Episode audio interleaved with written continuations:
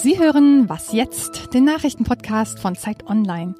Heute ist Donnerstag, der 9. August und ich bin Christina Felschen. Bei uns geht es heute um Gewissensfragen. Sollte man billig fliegen? Und wäre es richtig, nach dem Schulabschluss ein Gesellschaftsjahr einzulegen? Erstmal die Nachrichten. Die USA verhängen neue Sanktionen gegen Russland. Grund dafür ist der Giftgasanschlag auf den russischen Ex-Spion Skripal und seine Tochter im März. Das US-Außenministerium ist zu dem Schluss gekommen, dass der Kreml tödliche chemische oder biologische Waffen eingesetzt und dabei gegen internationales Recht verstoßen hat.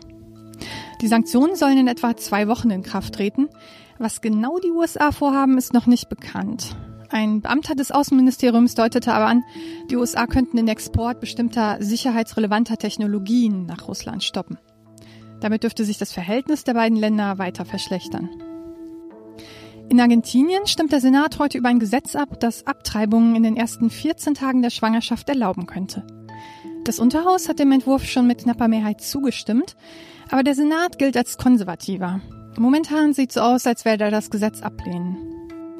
Wie in den meisten Ländern Lateinamerikas erlaubt Argentinien eine Abtreibung bisher nur nach einer Vergewaltigung oder falls Lebensgefahr für Mutter oder Kind besteht. Das Gesundheitsministerium schätzt, dass in Argentinien jedes Jahr 350.000 illegale Abtreibungen versucht werden und dabei kommt es oft zu Komplikationen. Vor dem Parlament haben sich Zehntausende versammelt, um zu demonstrieren. Zum Teil für und zum Teil gegen das Gesetz. In Argentinien hat sich in den letzten Jahren eine starke feministische Bewegung gebildet, die unter dem Schlagwort Ni una menos, nicht eine weniger, gegen Gewalt und für mehr Rechte eintritt. Redaktionsschluss für diesen Podcast ist 5 Uhr.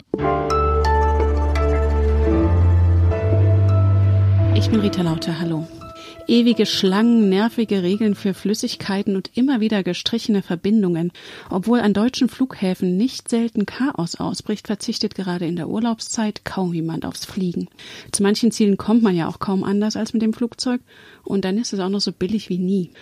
Dass Fliegen zudem noch schlecht fürs Klima ist, verdrängt man dann gern. Petra Pinsler aus dem Hauptstadtbüro der Zeit hat zur Hölle am Himmel und dem Chaos am Boden recherchiert. Frage, der Flugverkehr sorgt für Emissionen von einer Milliarde Tonnen Kohlendioxid im Jahr. Das klingt viel, sind aber nur drei Prozent aller Emissionen. Warum ist Fliegen ein Problem? Wir haben bei dem Dossier mit relativ vielen Klimaforschern geredet und was die im Moment rausbekommen, dadurch, dass sie die Emissionen, also die Abgase, die aus den Flugzeugen oben in der Luft rauskommen, messen, ist, dass die Abgase in hohen Höhen in der Atmosphäre offensichtlich viel stärker und viel schlimmer wirken als weiter unten. Die legen sich also quasi wie so ein Schutzschild um die Erde und dann kann die Wärme nicht mehr raus. Und die sind in hoher Höhe offensichtlich besonders schlimm, sodass Forscher sagen, es kann bis zu zehn Prozent der Treibhausgasemissionen durch den Flugverkehr verursacht werden. Bei weiten Strecken versteht man ja, dass man nicht ohne Flugzeug hinkommt, aber in Deutschland sind Inlandsflüge billiger als Bahnfahrten oft. Wie kann das eigentlich sein? Was wir erlebt haben in den letzten Jahrzehnten, ist eindeutig eine Diskriminierung der umweltfreundlichen Verkehrsmittel und eine Bevorzugung der umweltschädlichen. Das hat damit zu tun, dass natürlich viele Städte und Länder glauben, wenn sie einen großen Flughafen haben und viel Flugverkehr, dann zieht das Touristen, das zieht Wirtschaft, das macht einen modern. Da ist ja tatsächlich sogar auch was dran. Die haben eben nur vergessen, dass wir dieses Problem mit dem Klima haben. Und deswegen haben sie dann eben die Flugzeuge bevorzugt. Also ein ganz konkretes Beispiel. Jeder Autofahrer zahlt Mineralölsteuern auf das Benzin. Die Leute, die fliegen oder die Flugzeugbetreiber zahlen keine Steuer auf das Kerosin. Und das macht eine ganze Menge aus. Und von solchen Beispielen gibt es noch eine ganze Reihe. Die Mehrwertsteuer beispielsweise. Die Mehrwertsteuer auf die Leute, die mit der Bahn fahren, müssen für das Bahnticket eine Mehrwertsteuer bezahlen. In Deutschland sind das 19 Prozent. Das ist also nicht wenig. Wenn man von Deutschland nach Frankreich fliegt, zahlt man die nicht. Wie müsste denn eine klimafreundliche Verkehrspolitik dann aussehen? Man müsste die Verkehrsmittel, die umweltfreundlich sind, bevorzugen und die, die umweltschädlich sind, benachteiligen. Das könnte man ganz einfach dadurch machen, dass man quasi die Umweltschäden denen anlastet, die sie auch verursachen.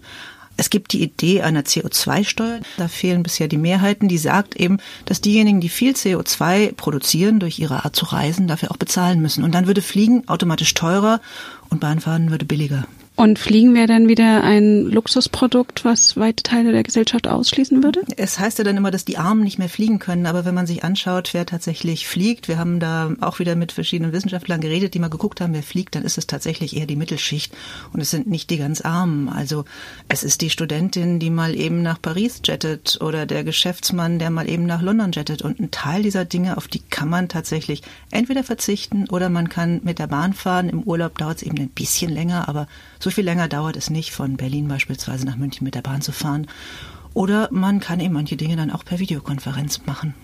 Was ist denn von Atmosphäre zu halten? Das ist ja eine Möglichkeit, wenn man sein Flugticket bucht, gleichzeitig noch so eine klimafreundliche Abgabe zu leisten. Kauft man sich damit einfach nur frei oder bringt das tatsächlich was? Es gibt Atmosphäre und ein paar andere Anbieter, die sogenannte Kompensation anbieten.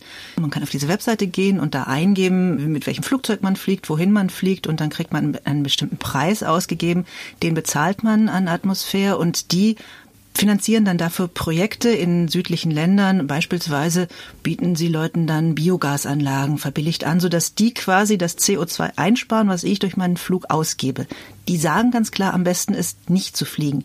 Aber wenn man fliegen muss, und es gibt eben einfach Situationen, in denen man das muss oder unbedingt will, dann ist die zweitbeste Lösung eben quasi jemand anderem die Verschmutzungsrechte abzukaufen und dafür zu sorgen, dass eben woanders weniger Klimagase entstehen. Also quasi für eine ausgeglichene Klimabilanz zu sorgen. Also das Beste ist tatsächlich nicht fliegen, aber wenn man es nicht vermeiden kann, dann ist das das zweitbeste.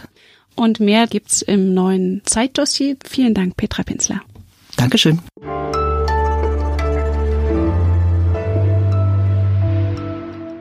Und sonst so? Bei Temperaturen von über 30 Grad suchen viele Menschen in klimatisierten Räumen Zuflucht. In einem Supermarkt in der Nähe von Kassel brauchen sich die Kunden nicht mehr nur ans Eisregal zu lehnen. Der Inhaber vermietet sogar sein Kühlhaus. Fünf Minuten Kälte kosten fünf Euro. Im Tiefkühlhaus wird es etwas teurer. Beworben wird das Angebot mit einem Schild am Eingang. Natürlich sei das vor allem scherzhaft gemeint, sagt der Inhaber. Aber wenn die Kunden mit einem Lächeln den Laden betreten, dann habe er schon sein Ziel erreicht.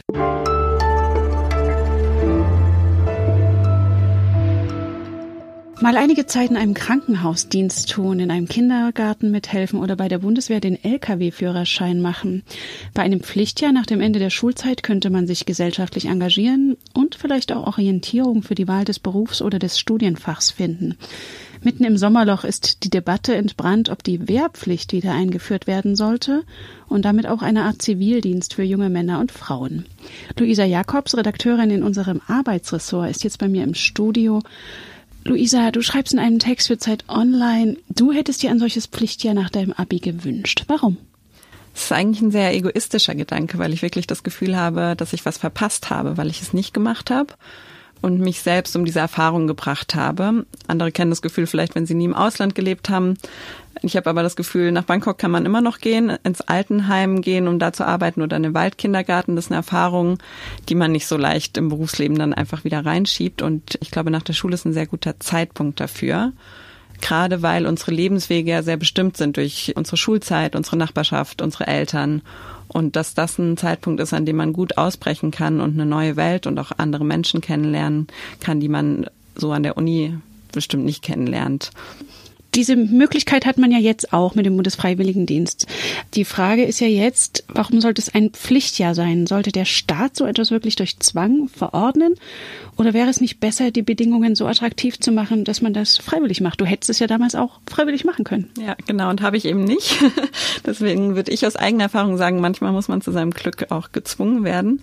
Die Bedingungen waren ja auch damals schon nicht so unattraktiv. Also nach dem Abi ein bisschen Geld zu verdienen und irgendwie ins Ausland zu reisen und so, das ist ja erstmal ein super Angebot. Ich glaube aber, dass man als 18-Jähriger ganz andere oder als 18-Jährige ganz andere Sorgen hat und ganz andere Dinge eine Rolle spielen. Also wo sind meine Freunde? In welcher Stadt studiert vielleicht der Typ, in den ich mich gerade unglaublich verliebt habe?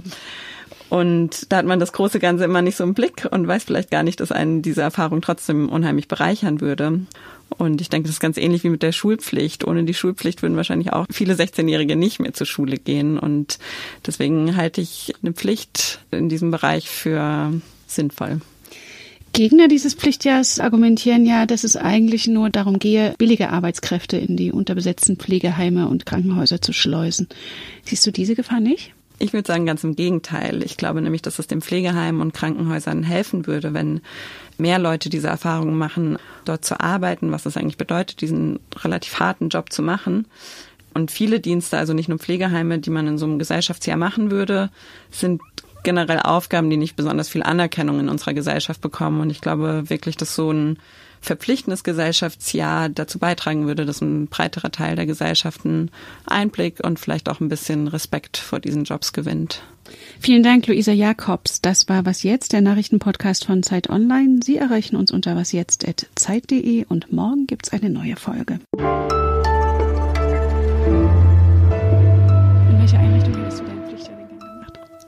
Weiß, wie viel Zeit ich vom Laptop verbringe, hätte ich ein ökologisches Jahr gemacht und wäre vielleicht auf so eine Wattenstation auf Amrum oder so.